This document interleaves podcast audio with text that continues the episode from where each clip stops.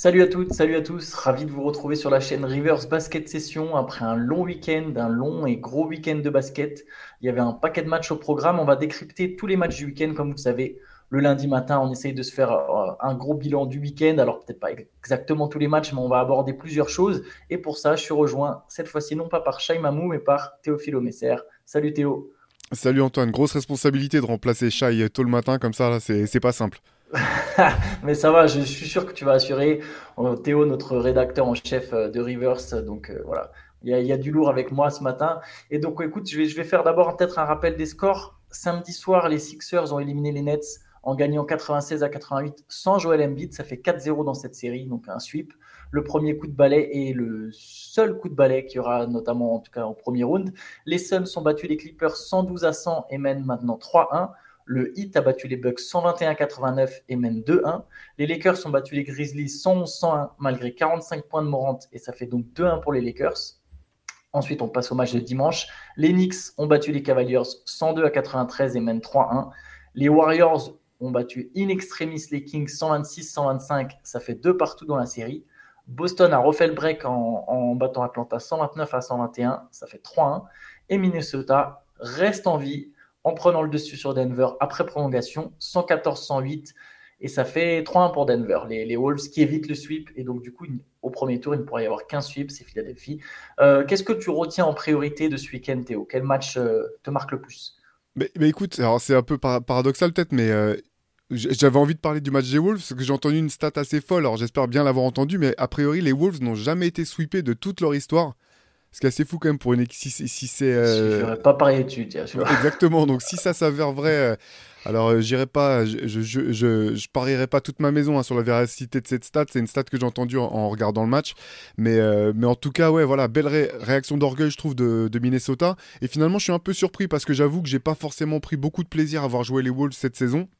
Mais sur la fin d'année, là, alors que euh, quand on avait fait les podcasts euh, au moment du play-in, moi je mettais pas une pièce sur eux, euh, même pour sortir du play-in. Je, trouve quand même que cette équipe, il y a des éléments qui sont vraiment intéressants pour, pour l'avenir. Et puis on les a vus un petit peu sur le terrain lors des confrontations face à Denver. Moi j'ai bien aimé ce, match, ce match 4 remporté par, par Minnesota. Je l'ai trouvé vraiment très intéressant en fait, de bout en bout.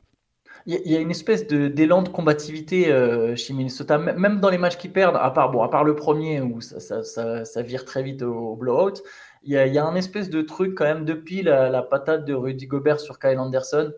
Euh, il y a, je sais pas, il y a, quand même voilà, une atmosphère euh, intéressante, je trouve, du côté de Minnesota, avec, avec un groupe qui, a, qui, a s'est ressoudé en fait, qui s'est ressoudé et où les j'allais dire, l'éclosion d'Anthony Edwards vraiment en tant que superstar et franchise player de cette équipe.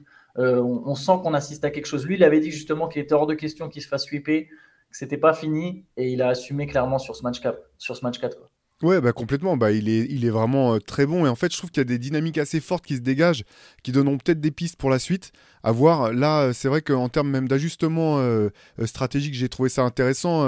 les, les, Wolves, en fait, ils font, ils font un, Le, match, ça, va, ça vient. Euh, euh, Minnesota part très fort, Denver revient, Denver repasse devant. Finalement, euh, Minnesota repasse devant dans le troisième. Et ce qui est intéressant dans le troisième, c'est que c'est deux équipes qui ont vraiment une mauvaise défense sur, en jeu de transition, ce qui est souvent le cas en fait, les équipes qui jouent, qui jouent grand. Et ce qui était intéressant, j'ai trouvé, c'est que finalement, il y, a un moment où, Minnesota a réussi à, passer devant en fait en sortant Carl Anthony Towns. Donc c'est pas simplement, là, c'est pas, j'ai rien contre Towns là-dedans, mais en fait simplement parce que pour attaquer, les Wolves n'ont pas besoin de, Rudy Gobert en fait. Donc ils peuvent jouer vite quand il y a que Rudy Gobert comme grand sur le terrain, ils peuvent jouer vite en, attaque. Euh, et, ça, j'ai trouvé ça intéressant, et notamment sur la fin du troisième carton où pour contrer ça, Denver a essayé de jouer small ball, et euh, Minnesota est resté avec Rudy Gobert et ses, joueurs extérieurs. Et, euh, et ils ont, ils ont pu même creuser l'écart ou du moins ils n'ont pas, ils ont pas trop subi face au small ball proposé par Denver. Ça, j'ai trouvé ça intéressant. Bon, après, euh, c'était peut-être juste un fait de match, un fait de jeu, mais voilà, ces choses-là, je les ai trouvées intéressantes. J'ai aussi trouvé intéressante que Chris Finch fasse appel à Austin Rivers, qui a joué peu, mais qui était très bon. Parce que c'est vrai que je m'interrogeais un petit peu, je me demandais même s'il était blessé, diminué je trouve que c'est quand même un joueur qui est expérimenté, qui peut jouer des deux côtés du terrain, qui joue juste dans son, dans son registre de, role player. Et là, il, est, là, il était bon. Donc euh, voilà, ces choses-là, je les ai trouvées plutôt intéressantes du côté de, de, Denver, de Minnesota. Pardon. Rivers, d'ailleurs, qui en 11 minutes termine avec plus 8, c'est le meilleur différentiel de, l'équipe des Wolves, avec Kyle Anderson qui aussi a plus 8. sur ce que tu dis sur 4, pareil, je ne veux pas enfoncer 4, mais bon, il a eu des problèmes de faute qui ont expliqué le fait qu'il sorte. Il est sorti pour 6 fautes. Euh, ça, ça, devient une constante. Mais ce que j'ai trouvé intéressant, c'est que justement, le moment où il sort, c'est le moment où, en, prolongation, le moment où il prend sa sixième faute, Minnesota euh, finalement joue mieux et, remet un espèce de run. Euh, bon, auquel les Nuggets ont fini par répondre, hein. ils ont fini par recoller à un point, mais quand ça se détache, vraiment, c'est quand Nickel Alexander Walker est en poste 4, il met deux paniers à trois points, et il y a encore ce schéma avec un seul big dont, tu parlais, un seul big qui était Rudy Gobert, Anthony Edwards qui a plus d'espace, Mike Conley. Euh, ça peut être un plan de jeu intéressant. Après, voilà, j'imagine qu'ils vont pas se, ils vont pas limiter le temps de jeu de Carl Anthony Towns sur un game 5 euh, alors qu'ils jouent leur survie, mais il y, a, peut-être des, enseignements à tirer pour la suite en fait pour les Timberwolves. Ouais, complètement. D'autant que, enfin, honnêtement, sur les, sur les matchs de cette, de cette série, je trouve Rudy Gobert excellent notamment en attaque. Et ce qui est intéressant, en fait, quand il est sur le terrain, c'est qu'il joue rebond offensif. Donc, en fait, il monopolise beaucoup, beaucoup Jokic. Alors, hier, ça se voit peut-être pas tellement parce que Jokic tape les, les fini à plus de 40 points. Mais, mais défensivement, je pense que Rudy est un des joueurs qui fait le plus travailler euh, Nicolas Jokic euh, en permanence tout du long. Il, je peux pas dire qu'il l'épuise parce qu'en fait, si on regarde ses stats, elles sont très bonnes sur la, sur la série. Euh, Nicolas, les, stats de Jokic sont très bonnes, mais il n'y a rien qui est gratuit. Quoi. Tout, il, il, doit, il doit bosser pour chacun des paniers qu'il va mettre, pour chacun des rebonds qu'il va prendre. Et je trouve que Rudy euh, fait, fait une, une, série, une série là vraiment, vraiment excellente. Je suis tout à fait d'accord avec toi. Il, a fait quelques petites erreurs, euh, enfin des petits marchés, des machins comme ça, mais, mais dans l'ensemble, moi je suis d'accord. Je trouve aussi qu'il a, fait un, qu'il a fait un très bon match. Et euh, Jokic, au final, c'est, ça, ça rejoint à un moment une hypothèse que j'ai qui n'est pas vérifiée, mais je suis, pour moi, quand Jokic il marque 40 points, c'est bon signe pour mon équipe en fait. Ça, ça veut dire qu'il a été obligé d'aller. De toute façon, on sait que Jokic n'est peut-être pas le joueur le plus fit de toute la ligue, donc tu as intérêt, si tu te dis que ta série est longue, à le forcer à, travailler, comme tu dis. Et, Gobert est capable. Il va pas le, stopper en un contre un, on voit bien, il met 43 points, mais il va le faire travailler pour ses paniers. À la fin, Jokic, il est un peu court sur son tout dernier tir, justement, le tir euh, pour revenir encore à un point. Euh, il est un peu court, il y a peut-être aussi un peu de fatigue dans les jambes. Hein. il est grand ouvert, euh, et c'est possible qu'il y ait un peu de fatigue à ce moment-là du match moi, si Jokic met ses 40 points, mais que derrière, j'ai coupé le jeu des Nuggets, je pense que c'est la solution de toute façon pour battre Denver. Peut-être que Minnesota sera trop juste pour le faire, mais je pense que sur la suite des playoffs, c'est vraiment la solution. Il y a des équipes qui ont des bons pivots, je pense à DeAndre Ayton, alors qu'il pourra peut-être pas faire le travail défensif du Rudy Gobert, mais qui est capable aussi. Euh, voilà, moi, c'est un plan que je garderai en tête euh, au moment d'affronter Denver. Ouais, c'est clair. Sachant que bon, faut quand même rappeler, voilà, effectivement, euh, Denver, euh, enfin, euh, les Wolves l'ont emporté en prolongation. Denver a fini le quatrième carton sur un 12-0, je crois. donc, il, serait vraiment pu se terminer en sweep. Ça, s'est joué à pas grand chose. Mais effectivement, j'ai trouvé intéressant quand même les ressources que les Wolves ont trouvées derrière Anthony Edwards qui met un 3 points à la fin, qui est vraiment pas cadeau même pour. Enfin, qui, est, vraiment très fort. Donc, cette équipe, bon. Euh, là, l'été va se passer, on verra si ça bouge dans, au niveau du, au niveau du, roster, mais euh, je pense qu'elle a beaucoup, beaucoup appris de, de, cette saison et de ses playoffs, en fait, même, euh, même si, bon, on est d'accord, on les voit parvenir de, de 3-1 pour, pour, pour, accéder au, au, second tour, mais je pense qu'il y a quand même des éléments assez forts pour que le front office puisse bosser cet été et, et espérer avoir une équipe vraiment compétitive malgré tout l'an prochain. Tu t'as parlé d'un match qui s'est joué à peu de choses. Je, te propose du coup d'embrayer sur un autre match qui a été très très serré tout du long et euh, avec euh, beaucoup de suspense. Le, match gagné par les Warriors contre les Kings, 126 à 125. Euh, victoire très courte. obligé de mentionner l'erreur de Stephen Curry, c'est-à-dire qu'il y avait 5 points avec 40 secondes, un, peu, oui, un peu moins de 40 secondes à jouer. Stephen Curry qui demande un temps mort alors que les Warriors n'en ont plus ce qui offre donc un lancer franc de faute technique plus la possession. Et sur cette possession, après un énième robot offensif d'Aaron Fox a marqué à 3 points. Et donc les Kings sont revenus à 1 point et ont même eu une occasion de tuer le match avec Harrison Barnes, l'ancien des Warriors, qui a, qui a raté le game winner. Mais euh, ça a été très très chaud au final pour Golden State. Ouais, match, euh, bah, match, match superbe. Parce qu'effectivement, au bout du compte, je pense que ce qui a fait la différence, euh, c'est quand même la, maturité de cette équipe des Warriors. Euh, parce que les, possessions avant, avant cette euh, faute technique, enfin le, le temps mort euh, demandé par Stephen Curry, les Kings se sont vraiment précipités en fait. Ils ont vraiment très mal géré les, les, les possessions qui avaient précédé cette, ce, ce, fait de jeu, alors que les, voilà, les Warriors étaient vraiment plus en, en contrôle. Malgré tout, ce, qui est, ce que je trouve vraiment, voilà, c'est les Kings, quoi qu'il arrive, ont prouvé que leur, leur, leur saison régulière, c'était pas un leurre parce qu'ils ont quand même trouvé derrière les ressources pour revenir et avoir potentiellement le tir de la gagne. Euh, le, shoot que prend Harrison Barnes, c'est un shoot qui peut mettre. Enfin, c'est pas, c'est pas, c'était pas un tir de comment dire euh, chanceux ou euh, ou, non, non, il est ouvert. Il est ouvert. D'Aaron Fox, voilà, il y a une magnifique défense de Draymond et de Stephen Curry pour pour empêcher D'Aaron Fox qui a encore une fois été extraordinaire sur sur la fin de match. Stoppé, il trouve Harrison Barnes. Bon, bah, le, tir rentre pas. Finalement, euh, je pense que, que, les, que les Warriors s'en sortent très bien, euh, vu le scénario des 40 dernières secondes. Ça aurait vraiment pu, ils auraient très bien pu se retrouver euh, menés 3-1. maintenant, ce qui est intéressant, c'est de savoir si la pression s'inverse pas un petit peu, quoi. Parce que. si. Voilà, quoi.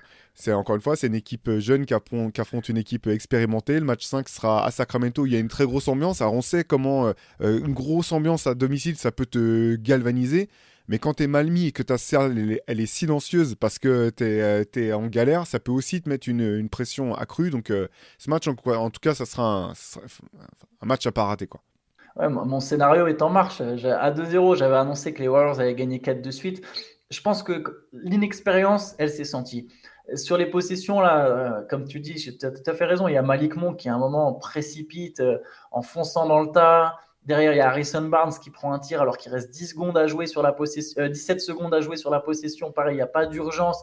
Et tu sens ces petites erreurs, ce, petit manque de contrôle. Euh, pourtant, les, Kings sont très bien battus. Il y avait 10 points de retard euh, à l'entame du quatrième carton. Ils avaient 10 points de retard avec les Warriors qui avaient fait un gros troisième carton. Et on aurait pu croire qu'ils allaient s'éteindre. Non, non, les Kings sont revenus à la charge. Ils sont, ils sont même repassés devant. c'est vraiment une équipe qui joue bien. Mais là, on a senti le, petit manque d'inexpérience.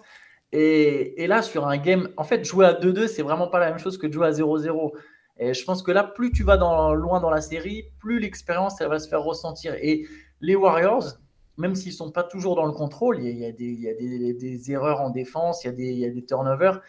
Euh, là, je, suis d'accord avec toi, il y a, un, un vécu. Quoi. On est déjà passé par là, on sait ce qu'il faut faire dans cette situation. Ouais, et puis c'est vrai que, bon, euh, tu as bien fait d'ouvrir en parlant de Stephen Curry, mais il a été quand même extraordinaire sur le match. Hein. Il, met des shoots vraiment incroyables, justement, pour euh, essayer de tuer le match. Euh. et c'est vrai que, bon, alors moi, j'enlèverais un, aux Kings hein, qu'on fait un bon match aussi euh, dans la globalité. Ça s'est joué à, peu de choses. Ce qui est vrai que ce qui est intéressant pour les Warriors, c'est qu'il y a un certain nombre de, voyants qui semblent, qui semblent être au vert. Clay Thompson fait un bon match. Jordan Poole fait enfin un bon match. Euh, Draymond Green, qui revenait de, suspension, a été excellent. Euh, Kevin Looney, précieux comme, comme toujours. Tu sais, tu sais à quel point je, je, je kiffe ce joueur. voilà, on a l'impression que. Et puis Wiggins, qui finalement, au bout du compte, depuis, ce, depuis qu'il est revenu, est plutôt bon et est en train de monter en rythme et en pression. tu sens euh, en régime. Je m'attendais pas forcément finalement à ce qu'il retrouve aussi vite euh, c'est euh, voilà, c'est qui se remettent aussi, aussi vite dans le bain. Euh, Di Vincenzo que je trouve, enfin je trouve il s'est vraiment parfaitement adapté. C'est vrai que finalement là il y a enfin la, rotation que qu'espéraient les, les Warriors, je pense, c'est-à-dire que si Poul est dans un bon jour, bah il est dedans. Et s'il est pas bon, qu'ils ont besoin de défense, ils le sortent et ils mettent Di Vincenzo et tu perds pas en, fluidité collective, tu perds pas en voilà dans, la continuité du jeu. Donc euh, non, ce qu'il faut, c'est que pour les Warriors, pour les fans des Warriors, il faut que Golden State prouve que l'équipe est capable de gagner à l'extérieur. C'est surtout ça. De toute façon, parce que si euh, chaque équipe gagne, continue de gagner à domicile, euh, l'avantage sera forcément pour les Kings. Il y a un ajustement que je trouve intéressant, c'est Draymond Green qui a demandé à sortir du banc. Euh, parce qu'il trouvait que dans le Game 3, au final, les Warriors attaquaient mieux avec plus d'espace et avec un seul big. Euh, donc au final, il, a, il, a, laissé sa place. Euh, il a laissé sa place. Il a dit que Kevin Looney méritait d'être titulaire et que c'était à lui de sortir du banc. Je sais pas si. Jordan Poole plutôt.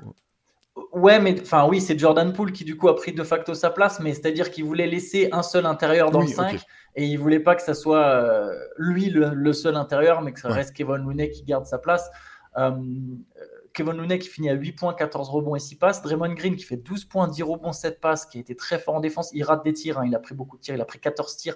Je crois que j'avais pas vu Draymond prendre autant de tirs depuis, euh, très très longtemps, mais il en, rate. Les, Warriors ont, eu beaucoup de situations de layup où ils ont raté des petits tirs de près. Kevin Looney a raté des dunks. Mais bref, tout ça pour revenir sur cet ajustement. Je ne sais pas si Kerr va oser continuer là-dessus, mais je trouve ça intéressant, le parti pris de se dire on joue avec quatre extérieurs, euh, on va jouer full offensif et, on va poser des problèmes parce que les Kings défensivement, il y, a, des vraies largeurs quoi en fait. C'est-à-dire que les Warriors, on sait qu'ils seront capables de faire des stops.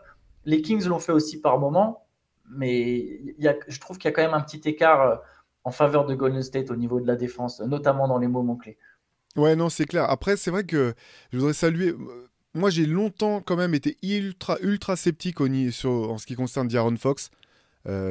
Bon, cette année, euh, il m'a, c'est même pas qu'il m'a donné tort, mais cette année, il m'a convaincu que c'est un, un, un, vrai joueur. voilà, c'est pas une surprise à ce moment-là de la saison de dire un truc pareil. Mais j'aime bien moi aussi le fait que des fois, c'est lui qui, qui prend Curry. Et un peu à la manière de Devon Booker, euh, Devin Booker, sur lequel on reviendra du côté de Phoenix, où euh, bah, je trouve ça. Je trouve ça vraiment euh, cool en fait, ces joueurs qui sont forts offensivement, qui se font une place dans la ligue parce qu'ils sont forts offensivement, et puis au bout d'un moment dans leur carrière, bah, ils, commencent à apporter ce deuxième élément défensif, d'autant qu'ils ont les qualités athlétiques pour le faire. Voilà, moi je suis. Ça, je trouve ça. Je trouve ça super pour les Kings pour l'avenir parce qu'en fait, euh, Fox, on se posait aussi des questions un petit peu en termes de leadership. Est-ce qu'il pouvait être le, en plus d'être le meneur de jeu, être le meneur d'homme Bah ça, c'est, je trouve, c'est des signes forts en fait. Tu donnes, tu donnes des signaux forts au reste de l'équipe. Donc ça, je trouve ça vraiment intéressant, même si, voilà, on, sait que euh, les Kings, ne serait-ce que parce que euh, l'un de leurs principaux playmakers, c'est Domantas Sabonis, ils peuvent, c'est compliqué d'être une équipe, une équipe très forte défensivement pour l'instant en tout cas. Ouais, ouais c'est vrai. J'ai l'impression qu'il y a une espèce de conscience du moment, de l'importance que ça représente, euh, une forme de maturité. Et Booker, j'aime bien le, parallèle avec Booker en fait, parce que c'est des mecs qui ont d'abord joué dans des équipes faibles, qui, ont, qui sont des, des gros scoreurs et qui voilà aujourd'hui comprennent ah mais là je suis en playoff en fait on n'a pas le choix faut défendre j'ai l'impression qu'Anthony Edwards va avoir à peu près le même type d'évolution à ce niveau là euh, et, ça me permet de faire une transition sur un joueur fort offensivement qui en plus a déçu hier soir et qui défensivement a été catastrophique, c'est Donovan Mitchell. Les Cavaliers sont menés 3-1. Est-ce que tu aurais vu ça venir, Théo? Même si on s'attendait à une série-série. Alors, c'est vrai que non, moi c'est vrai que moi aussi euh, je pensais que la série serait euh, serrée jusqu'au bout. Après elle n'est pas terminée. Hein. Elle est, ouais, elle est pas terminée. Euh, New York mène 3-1. Sont deux équipes qui sont relativement jeunes dans le sens où ça fait pas si longtemps que, que, les groupes sont, sont assemblés. Donc voilà, match à suivre à, Cleveland. par contre, j'aurais pas forcé, j'aurais pas imaginé que Donovan Mitchell se trouverait autant en attaque sur un match aussi important. je trouve que c'est quand même un, un joueur qui, alors quand il était à Utah, euh, il avait ses qualités, ses défauts, mais euh, offensivement, en tout cas, répondait systématiquement présent. Alors, offensivement, au scoring en tout cas. mais pas toujours dans les matchs clés en fait. Je suis allé regarder ça. Alors c'est marrant, j'avais cette même impression. Et après le match d'hier, je suis allé voir un peu sur les elimination games, tu vois, ou les matchs vraiment quand il y a soit égalité et que c'est le match pour passer devant. Et il y a eu quelques ratés en fait. Mais après c'est normal, hein, il est humain. Euh, mais mais il y, a eu euh, dans les fins de série, il est moins fort que dans les débuts de série. Voilà. En tout cas, c'est ce que ressortent les stats. Je me souviens évidemment pas tous les matchs. J'ai vu les stats hors contexte. Là, je vais regarder un peu les stats des séries euh, du Jazz. Et sur les fins de série, il y a, quelques matchs bien dégueulasses en termes d'adresse, pardonnez-moi l'expression, mais à, base de 5 sur 19, des trucs comme ça. Hier, c'est 5 sur 18, 11 points, 6 balles perdues euh, en 42 minutes. Voilà. Ouais, c'est rude. Mais bon, oui, effectivement, on, s'attendait à ce qu'ils répondent présent quand même. Je, suis d'accord. Hein. Et puis après, c'est vrai qu'il faut rendre hommage aux Knicks aussi, parce que là, finalement, j'attaque en commençant par parler des Cavs. Mais, euh, mais c'est vrai que bah, les Knicks. Euh, en fait, moi, j'adorais Jalen Brown. Euh, quand, quand, il était. Jalen Bronson, pardon. Jalen Bronson, ouais. pardon. Aux, Mavs, je vois. Je, je croyais, enfin pour moi c'était un vrai joueur, un vrai joueur d'impact, mais c'est vrai que j'avais pas imaginé malgré tout qu'il pourrait à ce point changer la donne pour New York. Je pensais que ça serait vraiment un ajout, mais je pensais pas qu'il changerait à ce point la donne. Euh, New York l'avait parfaitement bien ciblé, on en avait déjà parlé, c'est incroyable quand même que Dallas n'ait pas réalisé plutôt euh, l'importance que ce joueur pouvait avoir. Et ce que je trouve vraiment marquant pour, euh, pour, avec Jalen Bronson et Phoenix, c'est que pour la première fois peut-être depuis je sais plus quand, j'ai l'impression qu'il y a un état d'esprit qui colle avec la ville, qui colle avec l'histoire du club. Mm. Euh, voilà, euh, notre euh, collègue et pote Guillaume Laroche est fan des Knicks depuis, depuis, depuis quasiment depuis la naissance. même, il nous disait un peu la même chose, qui a retrouvé cet état d'esprit. Je passe une dédicace à mon pote Cédric, qui est fan aussi de cette équipe des Knicks et qui, voilà, c'est des scores, ça se joue petit score, ça défend dur. et puis à la fin, ils ont ce, ce, ce catalyseur maintenant, Jalen Bronson, qui est tout le temps euh, t'as l'impression qu'il n'y a pas trop. Enfin, il monte jamais trop il descend jamais trop bas, il est tout le temps en contrôle.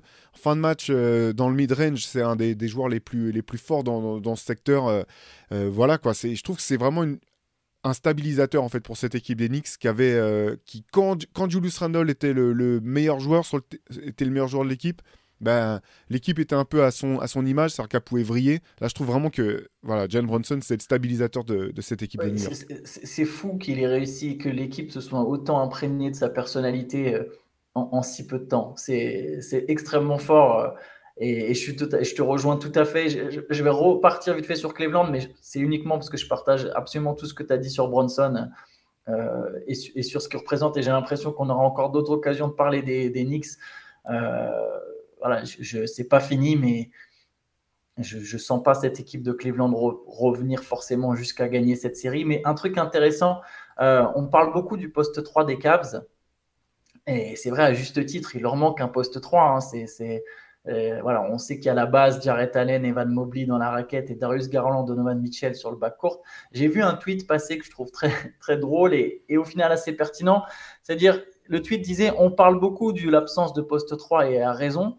Mais en attendant, les Cavs, malgré leurs deux intérieurs, deux candidats au Defensive Player of the Year, ils se font manger, et le mot est faible, c'est un euphémisme, ils se font manger au rebond, ils se font détruire par, euh, euh, euh, Mitchell Robinson au rebond, malgré le fait qu'ils ont deux candidats au deep et malgré tout l'argent qu'ils ont investi dans leur backcourt pour cette association, il y a Jalen Bronson qui met la misère à la fois à Garland et à Mitchell. C'est voilà. Donc juste un petit point euh, une petite chose à retenir peut-être pour Cleveland, euh, je pense qu'il y aura des leçons à tirer cette série, quelle que soit la manière dont elle se termine.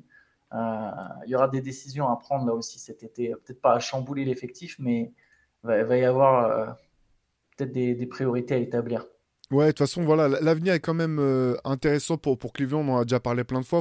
Il faut, dire aussi que bah, JB Bickerstaff, si je ne me trompe pas, je pense que c'est sa première série de playoffs aussi. Donc voilà, il y a beaucoup d'apprentissage aussi du côté des Cavs. Quoi. Oui, oui, bien, sûr, c'est sûr. C'est sûr qu'il y, a encore du chemin, ils ont encore du temps. Euh, c'est un apprentissage. On, verra jusqu'où ça peut aller.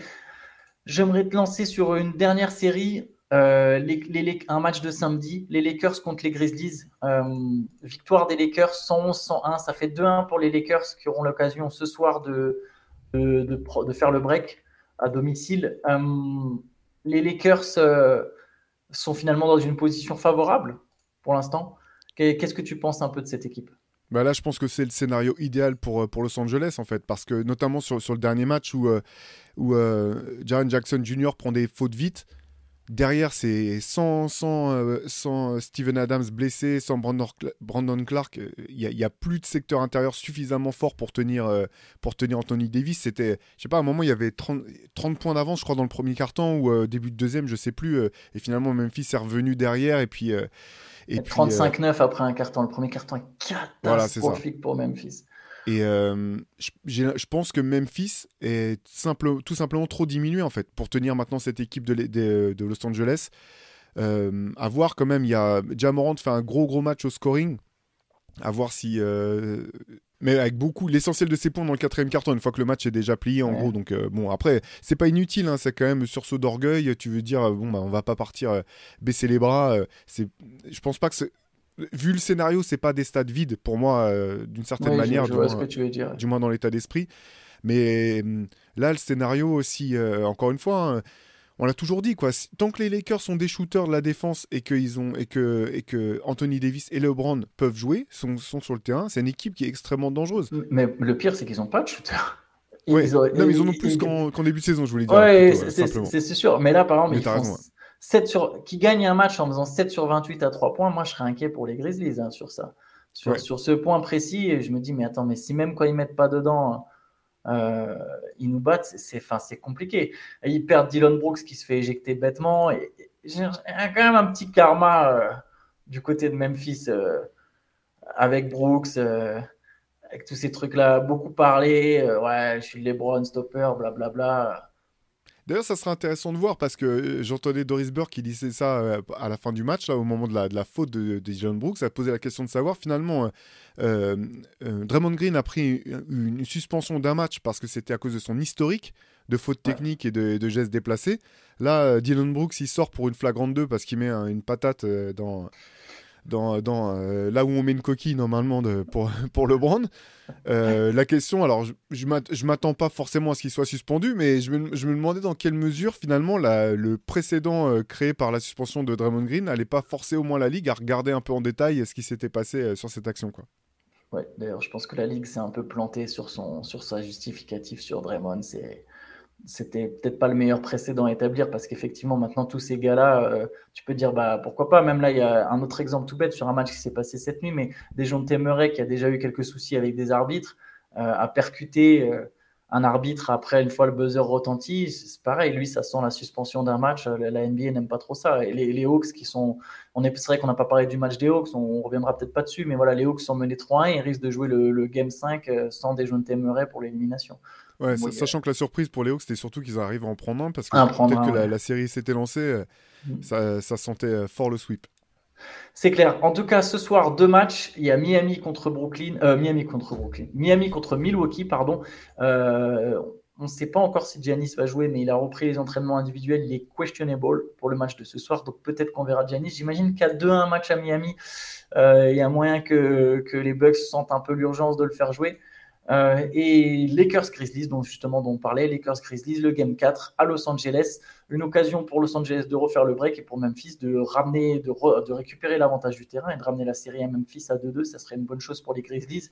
Et voilà, du coup nous on se retrouve demain matin sur la chaîne pour faire un point quotidien un peu plus court euh, et n'hésitez pas à nous retrouver euh, sur la chaîne. On va faire un podcast tout à l'heure justement avec Théo. On va, parler en détail des Clippers. C'est pour ça qu'on n'a pas abordé le Clippers Suns, mais on va parler des Clippers et de Russell Westbrook. Donc n'hésitez pas à checker ça, à retrouver ça. Et évidemment, basketsession.com pour toutes les news, toutes les analyses. Ciao à tous. Ciao Antoine, salut.